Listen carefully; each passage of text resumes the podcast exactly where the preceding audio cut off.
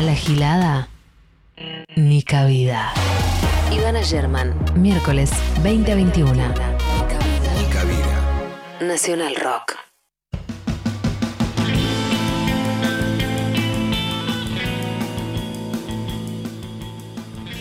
Estamos, estamos. Hola a todos, bienvenidos a una nueva edición de Nica Vida, un nuevo miércoles que nos encuentra prácticamente como todos los miércoles de este año en Nacional Rock, que empezamos la última semana de febrero, anterior a esa, y hasta ahora nos hemos encontrado siempre. En ese sentido, asistencia perfecta. Eh, hoy es 11 de, de agosto, es un día importante, desearíamos que no lo fuera, pero se cumple un nuevo mes de la desaparición de Tehuel de la Torre, se cumplen cinco meses desde aquel 11 de marzo en que se lo vio por última vez. Eh, recordemos, Tehuel es un joven trans, un hombre trans que había ido a buscar eh, a una entrevista de trabajo eh, y no se supo nada más de él. Hay dos detenidos, Luis Alberto Ramos, que fue quien lo convocó precisamente para esa entrevista de trabajo que continúa sin declarar, y Oscar Montes, que declaró hace poco, dio pistas falsas. La recompensa eh, para quienes aporten información fehaciente sobre el paradero de Tehuel se duplicó a 4 millones de pesos, se reforzó que se garantiza el anonimato, porque además hay muchos vecinos que empezaron a quizás decir que vieron cosas, pero que tienen miedo, que no pueden hablar. Em, se duplicó también el perímetro en torno a las casas de los detenidos en los que se realizan los rastrillajes. Recordemos que esta es noticia de hace bastante tiempo. En esos domicilios la fiscalía encontró la última actividad del celular de Tehuel, su última foto en la que está junto a los detenidos, un teléfono que después fue encontrado quemado con una campera el 16 de marzo frente a la casa de Ramos. Se esperan ahora los resultados de las pericias de ADN que se, hizo, eh, se hicieron en esa casa, eh, pero lo, que sabemos es que han pasado cinco meses y no tenemos todavía información de, dónde está Tehuel y bueno, siendo que este es el espacio o uno de los espacios de género de Radio Nacional Rock. Eh, se impone una vez más la pregunta acerca de dónde está Tehuel. Y en otro orden de informaciones, este domingo es el Día de las Infancias, de la Niñez, el día antes conocido como Día del Niño.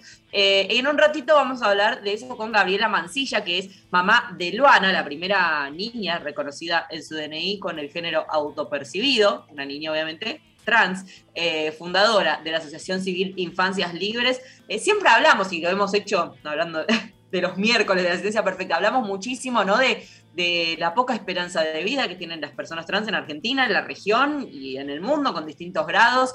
Eh, de, las violencias que sufren permanentemente, ¿no? En su vida joven, adulta, eh, sobre el acceso al sistema de salud, a los tratamientos hormonales, eh, una serie de cosas. Hemos celebrado el cupo, el cupo laboral trans, pero no hablamos tan seguido de, como de las deudas hacia abajo y que son uno de los motivos por, los cuales las personas trans después terminan expulsadas ¿no? del sistema, si es, que, si estuvieron adentro alguna vez. Entonces, bueno, vamos a hablar un poco de esta historia con Gabriela Mancilla. Eh, hay algo muy específico en todo esto que tiene que ver con la ESI, otro tema recurrente aquí, ¿no? Con armar un mundo nuevo en el que cada uno puede hacer quien es, básicamente. Ni siquiera quien quiera ser, porque eso hasta me parece medio, medio raro, ¿no? Como que fuera una elección. ¿Quién es? Que cada uno pueda ser quien es. Eh, pero no es que abarca solamente a las infancias trans esta cuestión, sino eh, a todas, porque hay que tirar abajo, ¿no? Esto, acá, acá se viene la canceleta, ¿eh? Se viene la cancelación. Hay que tirar abajo la idea cliché de que los nenes son puros e inocentes porque son crueles. Los nenes son, bueno, el horror. Lo hemos sido probablemente, también, lo hemos sido en ese, en ese mar de crueldad que habitamos en, la escuela primaria y secundaria fundamentalmente. Yo todavía no tengo resuelto, quizás es un tema para tratar otro día, para hacer otra nota distinta. Eh, no sé si es la tele, si son las familias, si es eh, el sistema, eh, si es que es una instancia en la que todavía no está armada la represión psíquica, ¿no? Y no tenemos barreras para frenarnos, para decir, che, esto va a herir a otra persona, esto no me lleva a un lugar bueno, no lo voy a hacer o no lo voy a decir.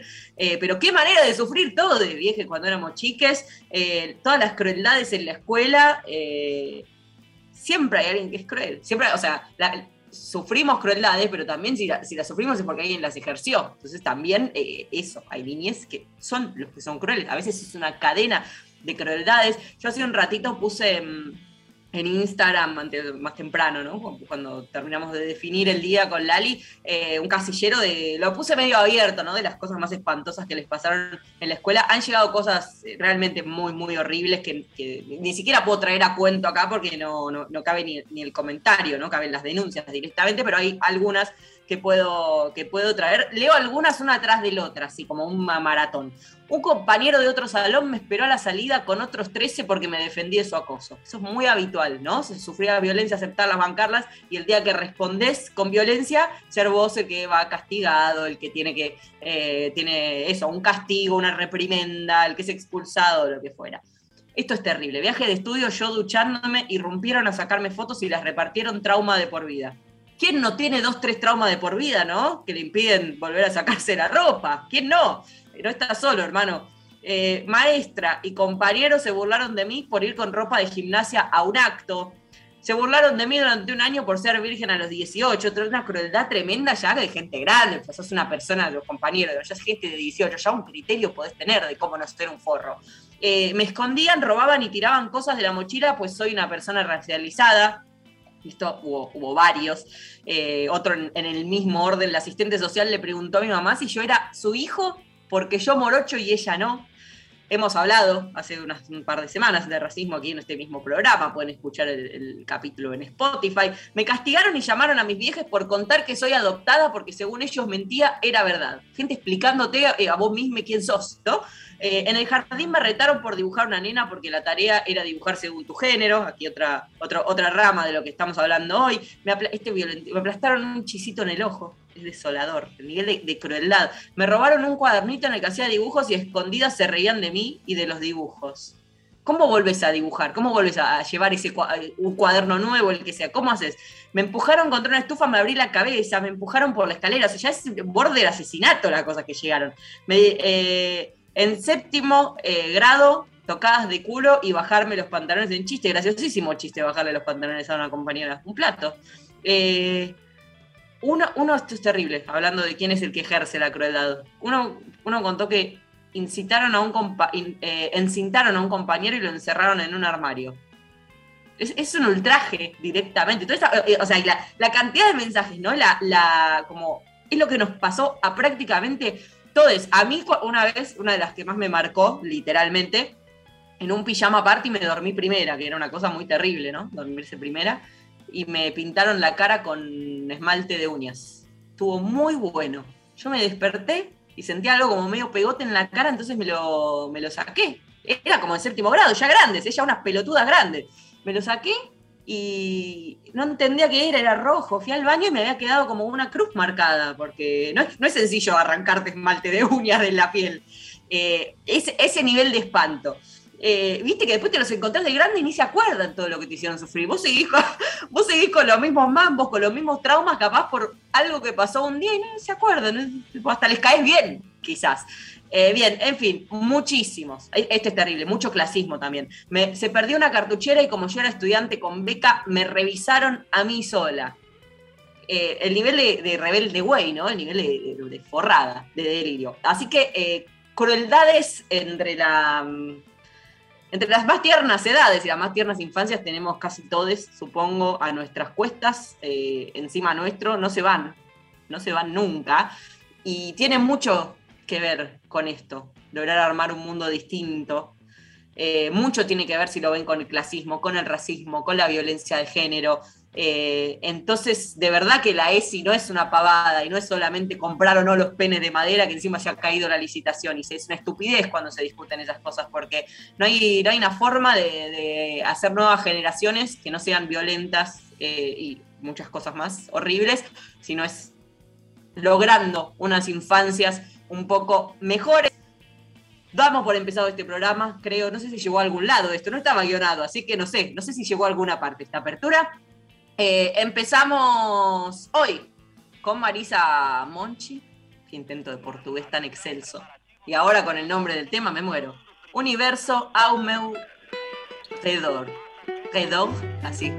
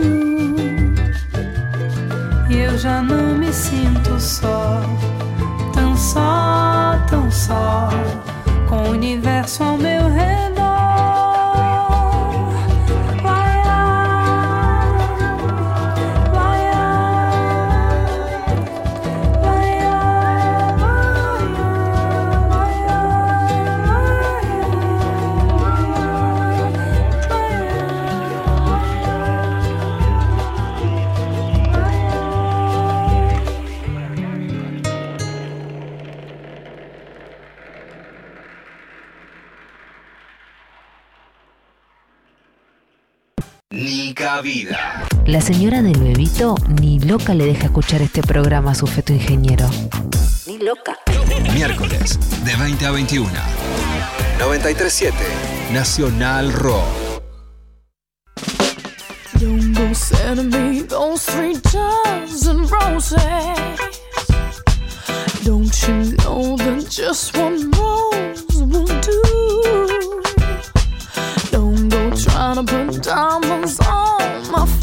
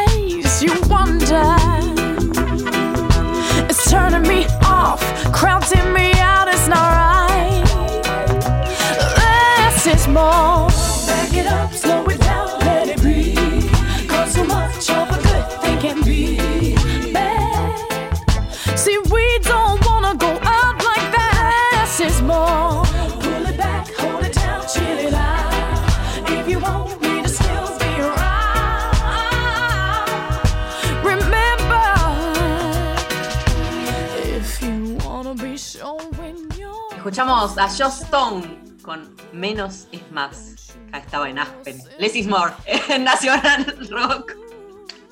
Ay, de golpe me descuajeringo, es así. Bueno, eh, anunciábamos hace un ratito la entrevista que vamos a hacer. Está del otro lado Gabriela Mancilla. Ella es la mamá de Luana, que fue la primera niña del mundo en ser reconocida en su DNI con el género autopercibido. Es fundadora de la Asociación Civil Infancias Libres y autora de Yo Nena, Yo Princesa, que es un libro que cuenta eh, esta historia, básicamente, ¿no? Cuenta esta transición y que, si mal no leí, eh, en septiembre sale la película. Vamos a hablar de eso ahora. Hola Gabriela, ¿cómo estás? Bienvenida a Nica Vida.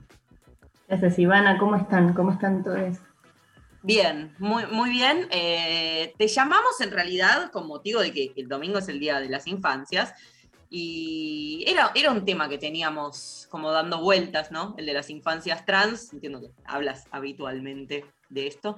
Lo primero que, que te quería preguntar después de tu experiencia de estos últimos años con tu hija es, ¿qué necesita de nosotros, del resto de la comunidad, una infancia trans?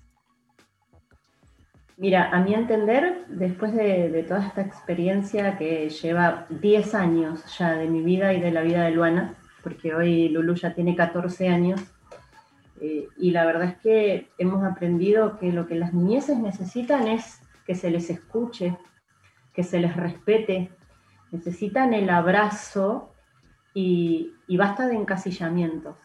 Basta de, casilleros de dónde tienen que encajar, basta de, estereotiparlas, de, acomodarlas y amoldarlas a una norma que obviamente ya ha demostrado que es un fracaso, que es este, este sistema heteronormativo, estos casilleros celeste y rosa donde deben encajar, que lo único que generan es que las niñeces no sean libres.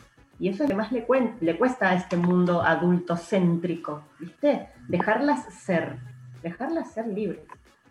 Hay algo que, tiene que ver, obviamente, con la infancia, que es la escolaridad. Recién en la apertura estábamos hablando de, otras violencias, no específicamente contra niñas trans, eh, pero viste que obviamente cuanto más te corres de lo que se establece con, como la norma, más es la violencia, ¿no? Es como que tuviera la norma acá y nos vamos corriendo un cachito, un cachito, un cachito y, se va, y es cada vez peor. Eh, pero me parece muy importante cómo saber cómo, cómo fue y cómo funcionó en la escolaridad eh, esta transición para vos como madre, para Luana, que la, que la atravesó en el cuerpo propio.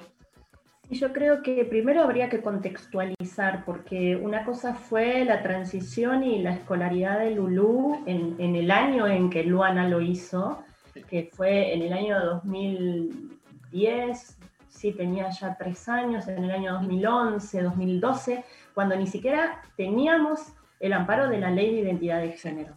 Entonces, que Lulu haya podido transitar el jardín de infantes siendo una niña trans y respetada como una niña trans sin que existiera todavía la sanción de la ley de identidad de género, fue una revolución enorme y eso lo logró Luana con, toda su convicción y con toda su fuerza. Si venimos para, para la actualidad, bueno, ya tenemos más de nueve años de la ley de identidad de género y todavía el 65% de las escuelas no conoce la ley de identidad de género, no sabe cómo trabajar con las niñeces, travestis y trans y las adolescencias. Y la verdad es que resulta, de alguna u otra manera, para mí es peligroso. Sí, es eh, peligroso. Es, peligroso porque ni siquiera tienen un lugar no solo de contención, sino que no hay una formación ni una educación donde estas niñeces puedan ser respetadas y que el resto de las otras niñeces puedan empezar no solo a convivir, sino a amar, a relacionarse, a tener conciencia y a saber que no solo existen, por ejemplo, dos cuerpos o identidades hegemónicas, que no solo todo tiene que ser binario y no todo es biologicista, ¿no? O sea, hay, hay un hay un vacío enorme en lo que es educación en este momento, pero al contar con la ley de identidad de género, las familias tenemos una herramienta fundamental que es poder acercarnos a las instituciones con la ley de identidad para que por lo menos se les respete el nombre, la identidad de género que las niñeces manifiesten a su solo requerimiento, pero el contenido sigue siendo eh, el arma que les expulsa. Claro, quizás siendo- aceptan, sí, sí. aceptan que Luana es Luana, pero de golpe Claro. lo, lo que les enseñan es que existe eh, Las mujeres y los varones, sí. claro, las nenas y los nenes, y, y obviamente existe una luana y un montón de luanas, pero tienen que pararse en ese casillero de las niñas rosas, princesas y sensibles. Y en el otro casillero está el niño azul y superhéroe, y en el medio no hay nada. Están las nenas con vulva y los nenes con pene, y en el medio no hay nada. Entonces, eh, por más que hoy, no solo Luana, sino todas las niñas travestis y trans que vinieron después de Lulú en este camino de visibilidad y de exigir respeto y, sus derechos, no tienen un lugar dentro del sistema educativo. Lo resisten, resisten y resisten el mundo adulto que les pide tiempo para pensar, tiempo para entender. eh, son eh, demasiado egoístas. Las personas adultas somos demasiado egoístas porque no lo hacemos con la niñez, sino que pensamos lo que supuestamente creemos que las niñeces necesitan. Entonces lo acomodamos a nuestras necesidades, a nuestros prejuicios, a nuestros miedos, y la niñez siempre queda relegada. La voz de las niñeces es acallada por las mismas familias también, no solo por las instituciones eh, que quedan por fuera de la, de la primera, que es la familia. Sigue siendo el primer lugar de expulsión de una persona trans travesti. ¿Vos tuviste que hacer una transición propia a- a- hasta entender que ella era nena? Yo me tuve que armar de nuevo. Yo creo que exploté en 20 pedazos y junté todos mis pedacitos lo más rápido que pude para poder armarme de la mayor fortaleza para poder enfrentar todo lo que se nos venía, porque encima eh, no había otra, otra familia, no había otra mamá, no había otra niña visible, no era que no existían, no estaban visibles, no podía, no teníamos un espejo. Luanita no tenía un espejo trans y yo no tenía un espejo de otra mamá que estuviese pasando por lo mismo. Nos tocaba a nosotras, eh, y lo digo con, con mucho orgullo, eh, nos tocó a nosotras hacer el camino, hacer punta en esta, en esta lucha y la verdad que padecimos las consecuencias. Y si vos no te deconstruís eh, de una manera rápida y, y sumamente responsable, no se puede acompañar a las niñeces. No las vas a poder acompañar porque hay que romper la estructura que tenemos dentro.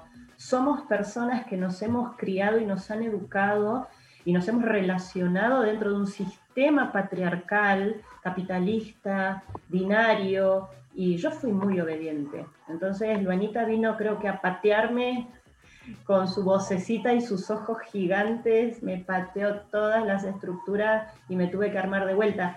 Y creo que se lo agradezco, porque me abrió los ojos, me abrió los ojos, me hizo eh, pensar, me interpeló de tal manera que construyó, creo, o ayudó a construir la mamá que soy hoy, la militante que soy hoy, el motor de todo lo que hago.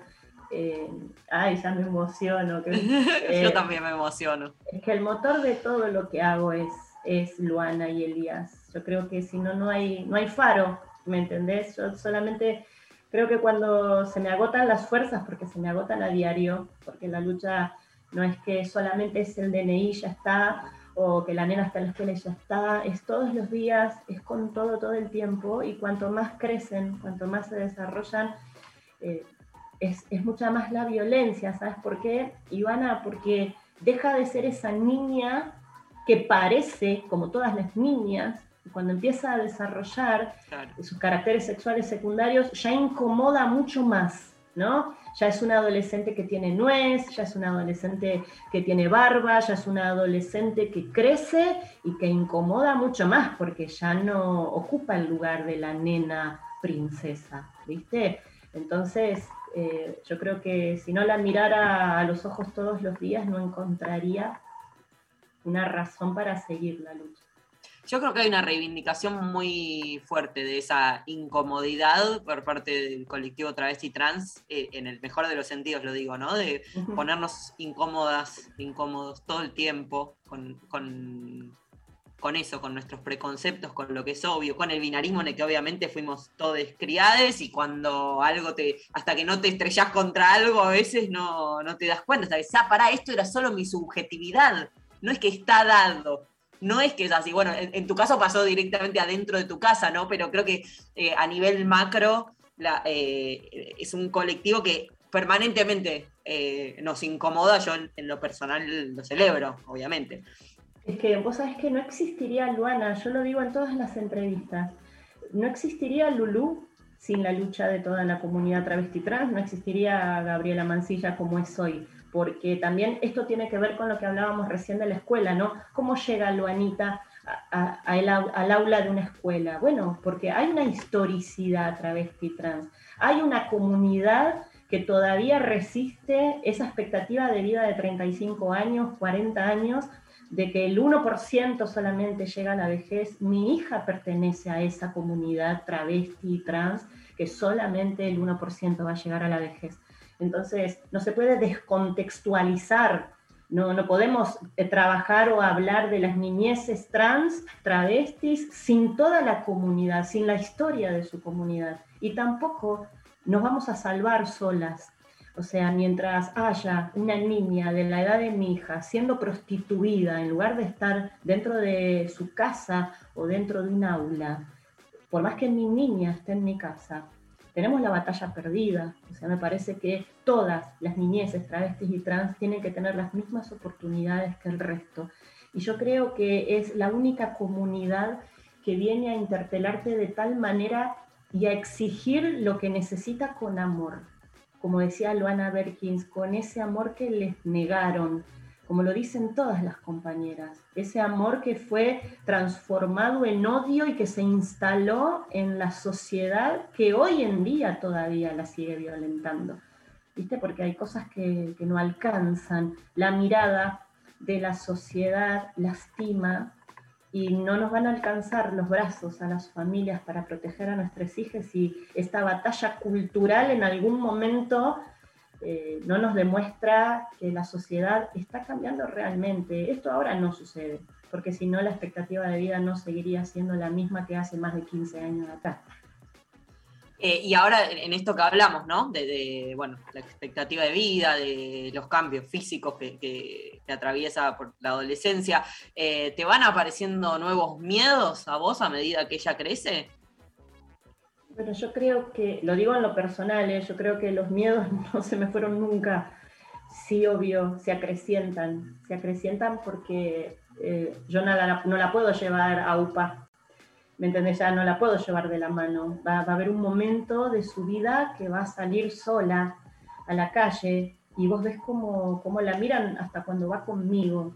O sea, eh, no responder al estereotipo de género, de belleza, no responder a lo que se espera, eh, eh, incomodar, como decíamos antes, tiene un costo, tiene un costo. Y yo creo que más del 80% de la sociedad se da vuelta a mirar a una travesti, a ver si se le nota, si no se le nota, si está bien, si está mal, la burla, el dedo que te acusa. Y, y muchas veces me pregunto, ¿y quién va a amarla? Porque de la historia de todas las compañeras que, he escuchado, de todas las tías travestis, de Luana te cuentan lo mismo, ¿viste? Son excepciones algunas, pero la mayoría son amadas en la clandestinidad, pero a la luz del día a nadie la lleva, ¿viste? A la, a la casa de la suegra a comer los ravioles el domingo y toda la familia la recibe, ¿no? Sino que son el foco de, lo prohibido constantemente. Entonces, eh, hay, que ponerse a pensar no solo en las niñeces trans y travestis eh, como, no sé, por ejemplo, como estudiantes, como pacientes, no, no, hay que ver, verlas dentro de nuestro hogar, de nuestra familia, y desear tener una niña travesti o un niño trans en tu hogar, desear enamorarte de una persona trans, travesti, desear que estén ocupando los puestos de trabajo o los espacios que nunca antes ocuparon. Y eso todavía no está pasando. Que estemos resistiendo y que estemos empujando y exigiendo no significa que esto se esté dando. ¿Viste? Y no sé cuánto tiempo vamos a poder seguir exigiendo. Mirá, pasó una década y yo estoy exigiendo exactamente lo mismo que estaba exigiendo cuando Luana tenía cuatro años y estaba en jardín de infantes y ahora está en segundo año de la escuela secundaria. Y todavía no hay una lámina que muestre su cuerpo. No hay una que lámina de sí, una hay como una, hay como una distancia, obviamente, entre las luchas, obviamente, en, en- en la base, eh, y las reivindicaciones que sí se logran. O sea, el cupo trans se aprobó hace un mes y medio, y es una. eh, De hecho, a mí sí me parece que le espera un mundo mejor cuando ella tenga que entrar al, al mercado laboral, porque eso, bueno, hace, hasta hace unos meses no existía, ¿no? Me parece que está bien, pero después. En el medio está eh, lo individual, que es, bueno, es una porquería, y la ejecución también de esas políticas, ¿no? Porque Pero vos la pensá, capacita- pensá por un minuto, está pasando con muchas compañeras. Ayer una de nuestras compañeras, Marisol de Los Ángeles Brandán, estaba reclamando, hicieron una manifestación frente al municipio de Pilar, de donde ella es. No las están reincorporando. Hay muchas personas trans y travestis que están padeciendo el sistema laboral, ¿sabes por qué? Porque anda a un baño, No, sí, en un lugar donde, ¿no? Claro, cuando sos la única persona trans que está dentro de ese espacio, vi- a, a moldarte o adaptarte o insertarte en ese mundo cisgénero heterosexual que te expulsa y te daña constantemente. O sea, eh, está muy bueno esto de, de- de haber logrado la ley de, de cupo e inclusión laboral travesti trans, Diana Zacayán, Luana Berkins, pero la- ¿cómo, ¿cómo se resiste? La permanencia. Es lo mismo que la escuela. Eh, nuestras niñeces ingresan, logramos que se les reconozca el nombre, se les inscribe con o sin DNI, porque el DNI no es obligatorio, pero ¿y la permanencia cómo es? ¿Qué calidad de permanencia van a tener en cada espacio si no se modifica el contexto? Sí, por eso hay mucha distancia entre eso, lo macro que se Ujú. logra, que es una reivindicación súper celebrable, y después como la ejecución real de eso, y bueno, no eso, está. insisto, la ESI lleva, cumple 15 años ahora en octubre, y vos no, no- no das con una lámina, digamos, que, que pueda hablar de, de algo que no sea eh, un varón cis y una mujer cis. Entonces, en el medio, como no, no alcanza, y a la vez eh, para celebrar, eh, pen- podemos pensar igual que vamos hacia, en este sentido, un mundo un poco mejor, sí, obvio. o nos sostenemos que- en, el no, pesimismo. yo creo que si no, mm, eh, a ver, eh, este pesimismo habla de caminar la realidad, porque una cosa es creer que con, no sé, existe una ley pionera en el mundo, sí, bueno, pero no se cumple. Entonces, ¿de qué me sirve la ley si la mayoría de la sociedad ni siquiera la conoce o ni siquiera eh, la pueden respetar o no la podemos hacer cumplir a veces, ¿no? Pero si no creyera que todo lo que estamos haciendo empieza a modificar pedacitos o, no sé, pequeños lugares, no lo estaría haciendo. Vivimos eh, creando material, no solo está el libro Yo Nena, Yo Princesa, sino que en, el año 2018 escribí Mariposas Libres, Derecho a Vivir una Infancia Trans, y ya llevamos el tercer libro autogestivo de la Asociación Civil Infancias Libres. O sea, hemos sacado hasta tres libros, láminas, videos, canciones, ya no sabemos qué más crear para poder difundir, pero ¿qué pasa? Adoptar ese material que nosotros eh, creamos sin el sello del Estado, en muchas instituciones no te lo toman. No. Quizás hay de manera individual alguna que otra persona copada, viste, que lo lee y dice, bueno, voy a trabajar con esto, pero si tenés eh, tres, cuatro mamás o papás que se van a quejar al otro día a la escuela, ese material, la propia docente, el, el docente, los profesores no lo pueden tocar más. Hay una resistencia muy grande. El avance es enorme. Eh, la resistencia también es enorme. Cuanto más avanzamos, eh, más nos gritan, no te metas con mis hijos. ¿Viste? O sea, salen desde todos los lugares a decir, no, esto no puede ser. Vos podés eh, mandar a tu hija a la escuela, vos podés eh, hacer un DNI, pero no se te ocurra exigir más cosas. Hasta ahí. Siempre te están diciendo hasta ahí. Te tolero hasta ahí. Entonces, bueno, no hay una real igualdad todavía, pero yo creo que el día que piense que, que esto no va a mejorar, no, no voy a encontrar esperanza. No, no, yo creo que sí, vamos a llegar. De a poquito lo estamos logrando. La- lamentablemente, la urgencia la padecemos las personas que lo vivimos. Y a Luanita se le fue toda su infancia y se le está yendo la adolescencia y estamos esperando todavía lo mismo que pedimos hace 10 años. Pero lo bueno es que las niñeces que hoy nacen, yo cuando veo que, que hay niñeces que, no sé, con 5 o 6 años ya tienen el DNI, pienso que ni siquiera habían nacido cuando Luana tenía su DNI, ¿entendés? O sea, hemos dejado un legado, hemos dejado un camino que lo van a transitar otras niñeces con mayores derechos que los que tuvo Luana y eso a mí me pone muy feliz. Bueno, Gabriela, gracias por, por este rato y por ese camino que, que, transitaste y por ese trabajo. Te mando un beso. Este espacio está, por supuesto, a disposición. Eh, y, y, eso, que agradecerte y que el domingo sea un feliz día de las infancias. Muchas gracias. Le mando un beso para todos. Gracias, Iván. Un beso enorme. Era Gabriela Mancilla. Hasta las 9 hacemos Nica Vida. Más música. Más radio. Nacional Rock.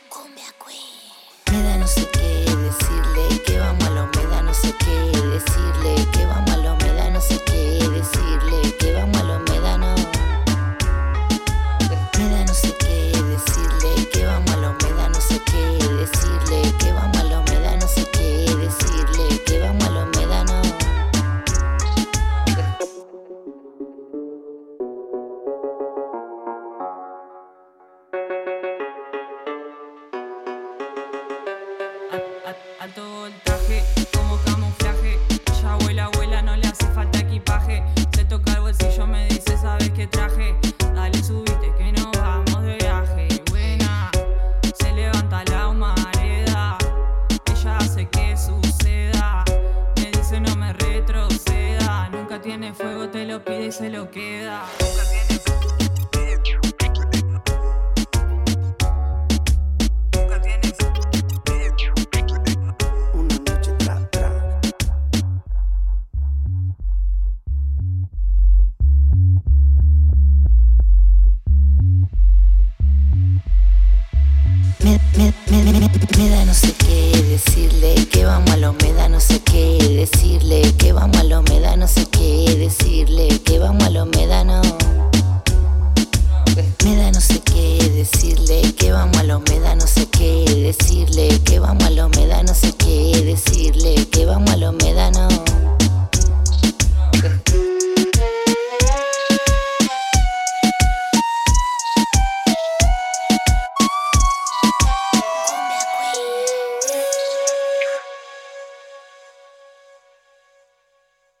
Ivana Sherman. Nica Vida.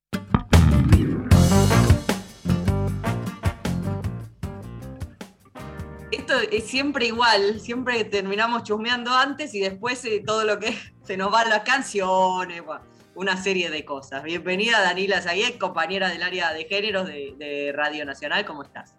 ¿Cómo estás, Ivana Sherman?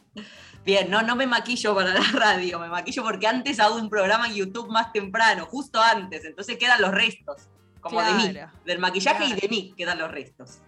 Igual eh, me parecía muy bien si te maquillabas para hacer tu programa de radio. Es mucho, es mucho, es mucho, ¿no? Yo a veces todo- meto, yo a veces meto un color para sentirme mejor.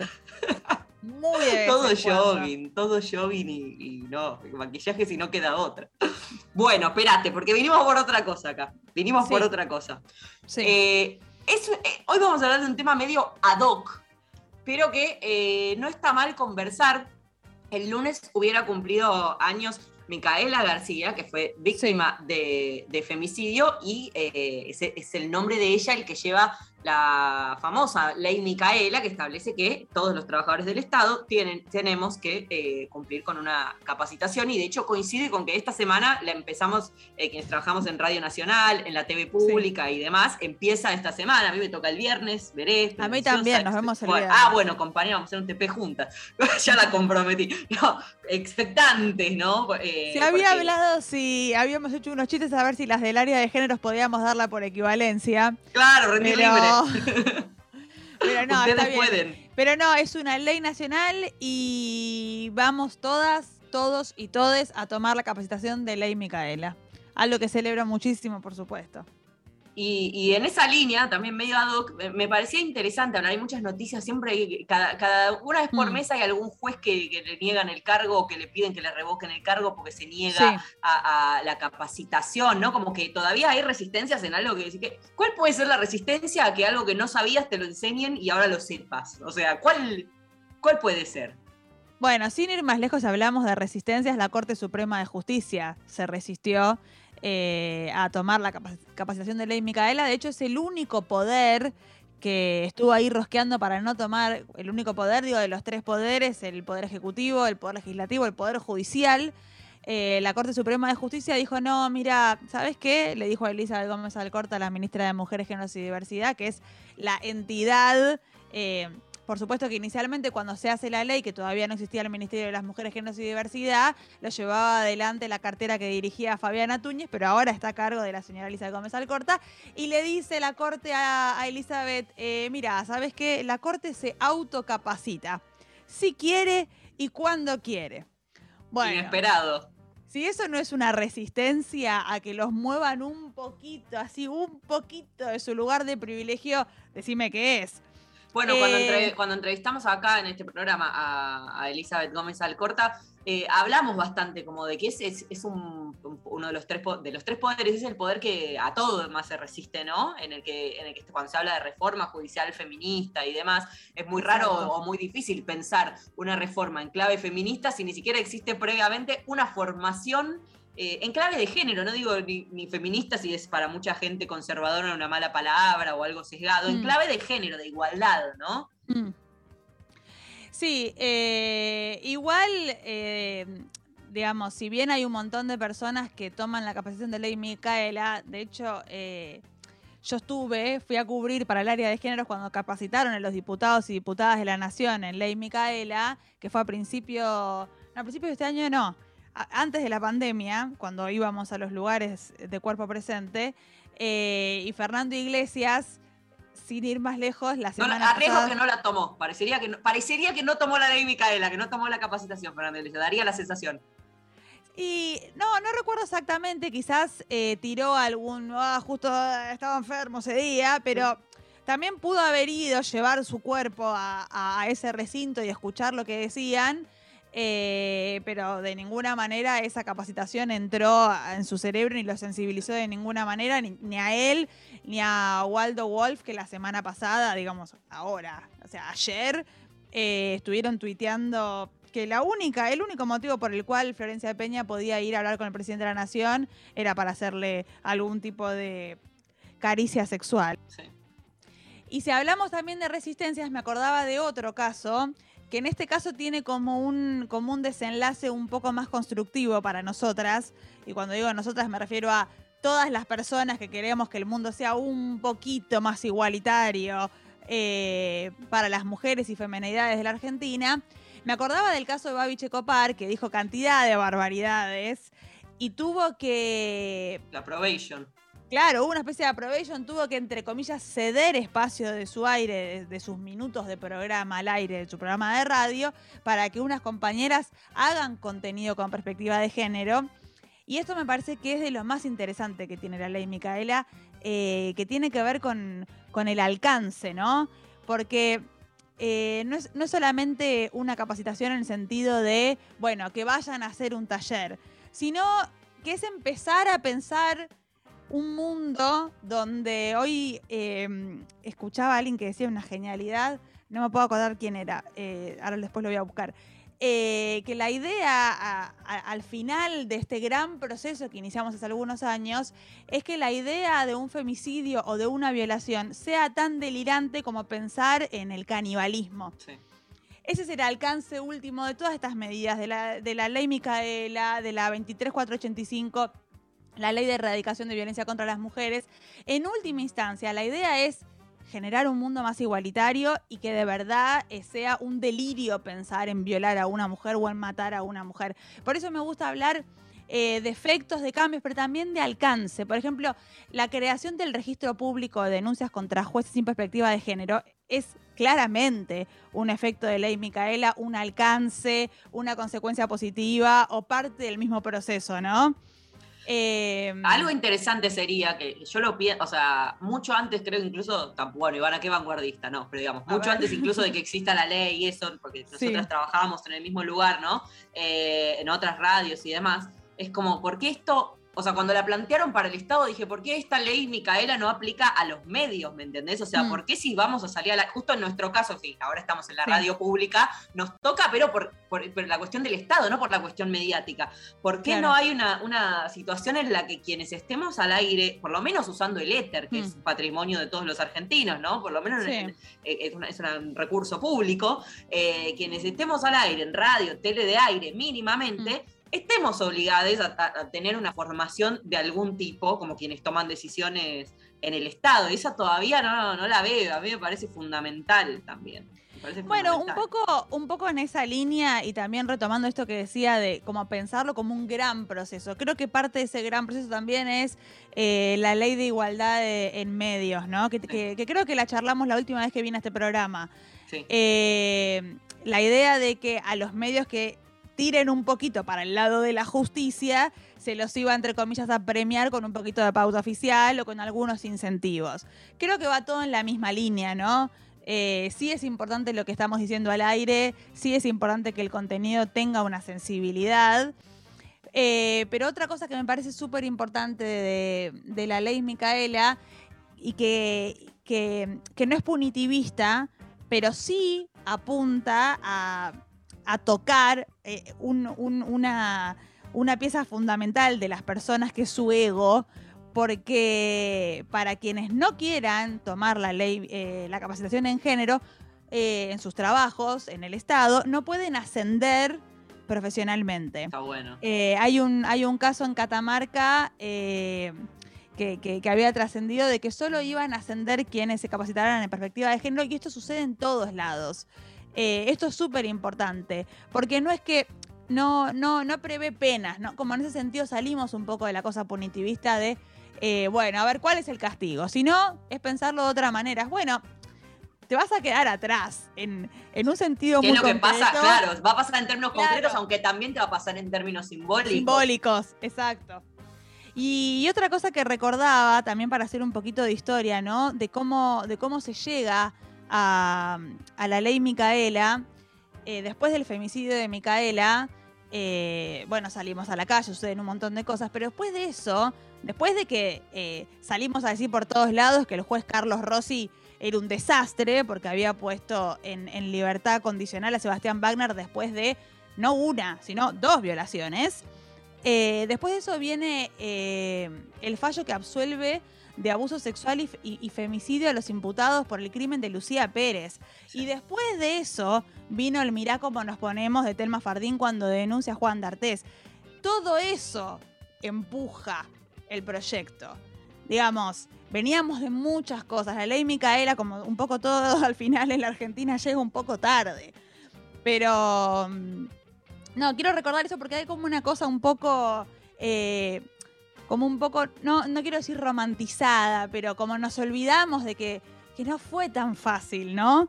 Como llegamos a la ley Micaela después de muchas, después de presionar mucho, después de salir mucho a la calle, después de sufrir mucho, eh, después de salir a bancar mucho a, las compañeras.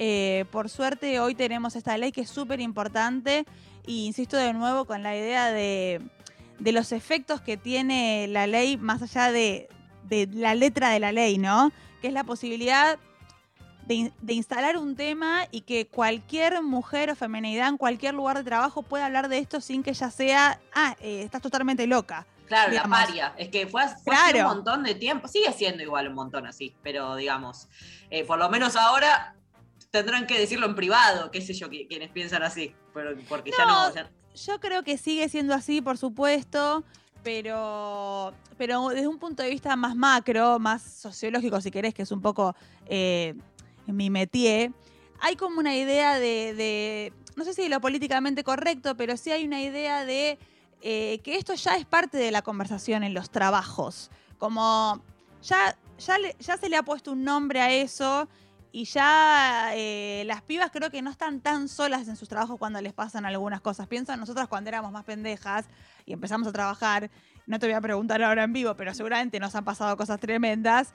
Y de ninguna manera se podía decir. Y yo creo que ahora, después de un montón de cosas, por eso como todo parte de un gran proceso, después de Ni Una Menos, después de que salimos a la calle muchísimo, después de que convertimos la palabra feminismo en algo un poquito más alejado de lo que es una mala palabra, eh, después de la ley Micaela, digamos, como todo, todo va construyendo un, un imaginario social un poco más positivo respecto de las cosas que nosotros tenemos para decir y para denunciar y nuestros derechos y reclamar igualdad.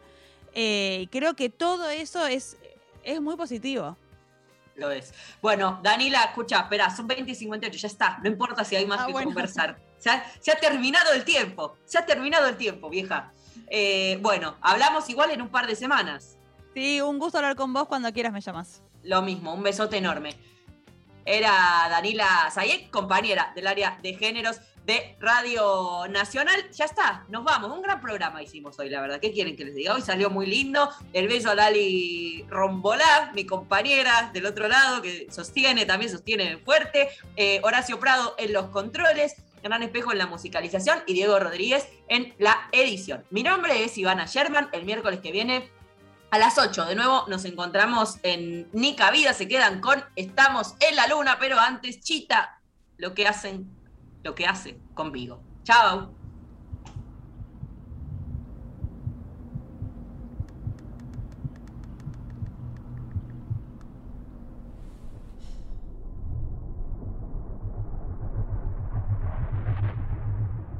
Siento miedo de soltarte y no volverte a encontrar. Mi amor no se comparte, yo no te quiero prestar. Recién te vas y ya estoy pensando.